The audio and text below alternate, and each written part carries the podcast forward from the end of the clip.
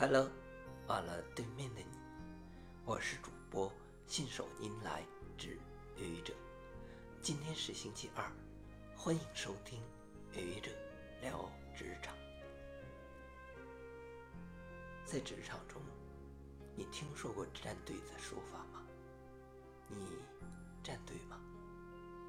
职场都是由人组成的，有人的地方就有，有斗争的地方就有敌我，有了敌我，自然就有站队，就有了你站在哪一边的问题。当然，你可以谢绝选边站，既不站在这一边，也不站在那一边。谁是对的，你就站在哪一边。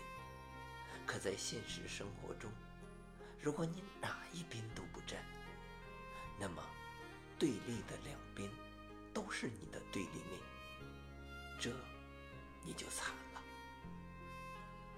而且，如果你是平平常常的一个人，多你一个不多，少你一个不少，那可能关系不是太大。人家也懒得搭理你。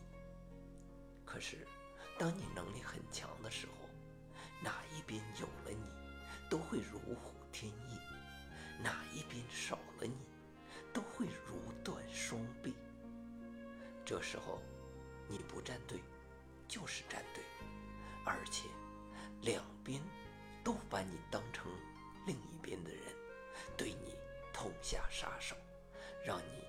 处处碰壁，欲哭无泪。如果你，你会改变自己的初衷吗？你会变成一个选边站的人吗？你会把自己心中的原则抛在脑后吗？我想，不会的。你一定会坚持自己的价值观，把它作为你行事的准则，这样。即使碰得头破血流，又有什么关系呢？当你年华逝去，回首往事的时候，你会说：“我无悔。”谢谢你的聆听，欢迎关注主播信手拈来之愚者，欢迎订阅我的专辑。Hello，每天一个声音。欢迎下载、评论、转发、点赞或者赞助。